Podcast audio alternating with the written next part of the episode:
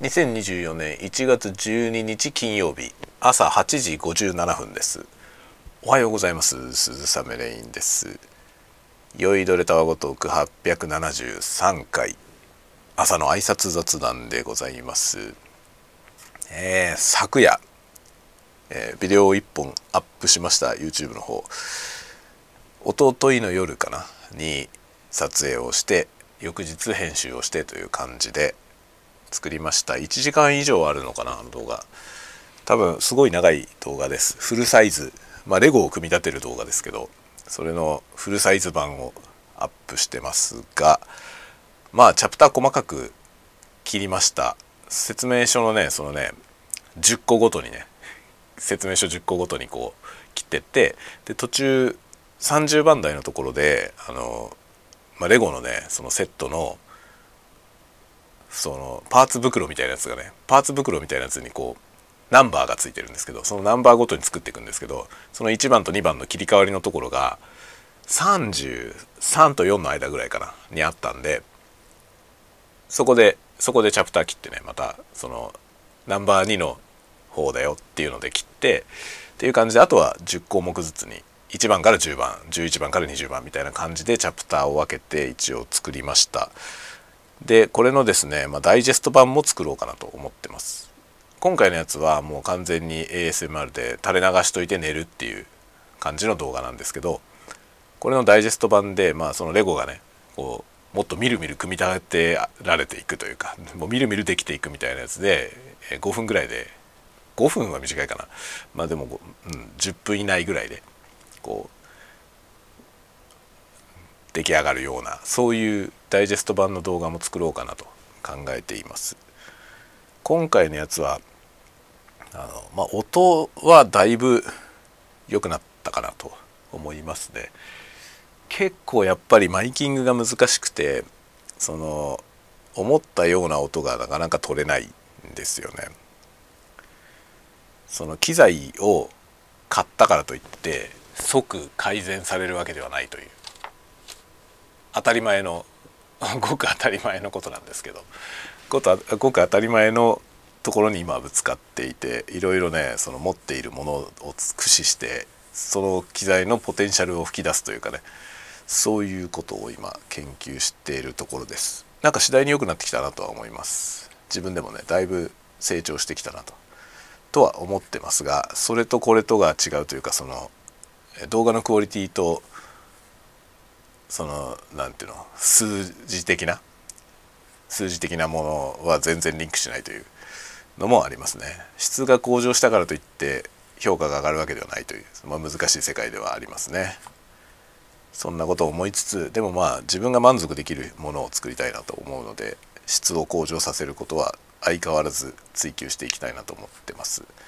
昨日の撮影はあれですねあのアナモルフィックレンズ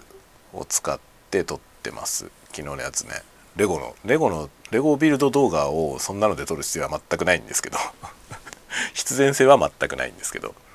まあ単にちょっとやってみたいと思って作ってみました。でまあ僕が作ってる動画最近の動画は割とそのアナモルフィックのワイドサイズというかねその16対9よりも横長のサイズで YouTube で見ると上下に黒い帯が入った状態になってるやつが多いんですけどあのアナモルフィックレンズで撮ると撮影時にそういう状態になるんですよね。でそうではない撮影をしてるやつもあって 4K で撮ったやつを上下に黒い帯をつけてで横長で表示してるっていうやつもあります。そういう動画もあって。で一応ね見た目的に揃うように最近ね最近のやつはそういうふうにしています。まあなんだろうそのよりシネマティックな感じになるって感じですかね。本当に画面のサイズだけだから全くシネマティックではないんですけどやってる内容がまるっきりシネマティックじゃないんでそんなレンズである必要は全くないと思いますがまあいろいろねそこら辺もいろいろ試しながらやっていきたいなと思ってますね。あとライトねライティングとかもちょっと変えつつやってみてるとこですね。いろいろと本当に難しいんだよね。なんとなくそこら辺をねちょっといろいろ勉強して、まあ、ビジュアルの方もサウンドの方もいろいろ勉強して改善していきたいなと思っています。動画ごとに全部違うやり方してるって感じですかね。違うやり方というか少しずつ変えてるって感じですね。あの反省を踏まえてね一つやってみてそれの反省点ここは気に入らないなみたいなところをその次に直すというか直すというかね直ってないんだけど 直ってないんだけど同じことを繰り返すんではなくて何かしらこう前進するためのアプローチをするって感じですかね。必ずしも前進はしてないんでね。あのアプローチをして失敗して後退してるケースもあるんですけど、まあ、何かしら変えて進めていきたいなという感じでやってます。でまあこのタワゴトークは本当になんだろうな。そんなにこうやり方は変えてないですね。いつもだいたい朝の挨拶雑談はいつもと同じやり方をしていてでまあパソコンが動いてるか動いてないかでこの背後のノイズ感がだいぶ違うなという感じはしてます。結構でもパソコンうるさいよね。本当にねなんかこういろんな録音とかをやりだしてあのポッドキャストをやったりとか YouTube やったりとかねやりだしてパソコンという機械がいかにうるさいのかということが分かってきましたね。なのでパソコンを使って録音するという選択肢がなくなりました。まあ、今はねパソコンを使って録音してるんじゃないんですけど、まあ、パソコンついててこのタワゴトークについてはまああんまりこだわらずにね後ろでノイズが鳴ってても構わずやってますけど結構ねそのレコーディングホームレコーディングみたいなことをやるのに、まあ、パソコンでレコーディングをしたいんですけどパソコンがねそのレコーディングするとこと同じ部屋にあると無理ですね。うるさすぎて。ということが分かってきましたね。パソコンがうるさくて無理じゃんみたいな。なのでもっと静かなパソコンじゃないとダメだね。なのであのファンがあまりうるさくないあのノート PC とかね。である程度ハイスペックででも冷却もちゃんとしてるみたいなそういう PC を使わないとちょっと無理だなって感じがしますね。で結構そのちゃんとした録音ポッドキャストとかの録音をノートパソコンでやってる人は大体 MacBookPro を使っていて MacBookPro はあれ本体がさ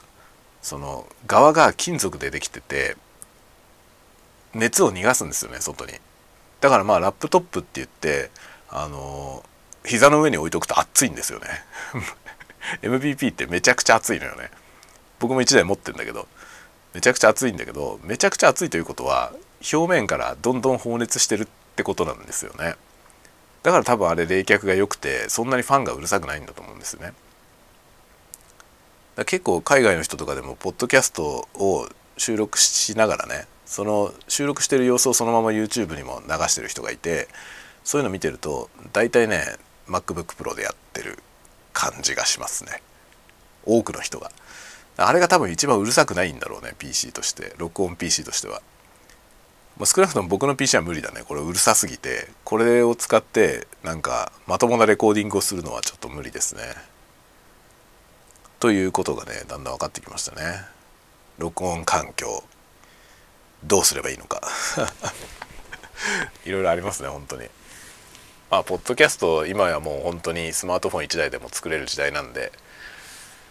ぜひぜひ皆さんもやってみてほしいなと思います。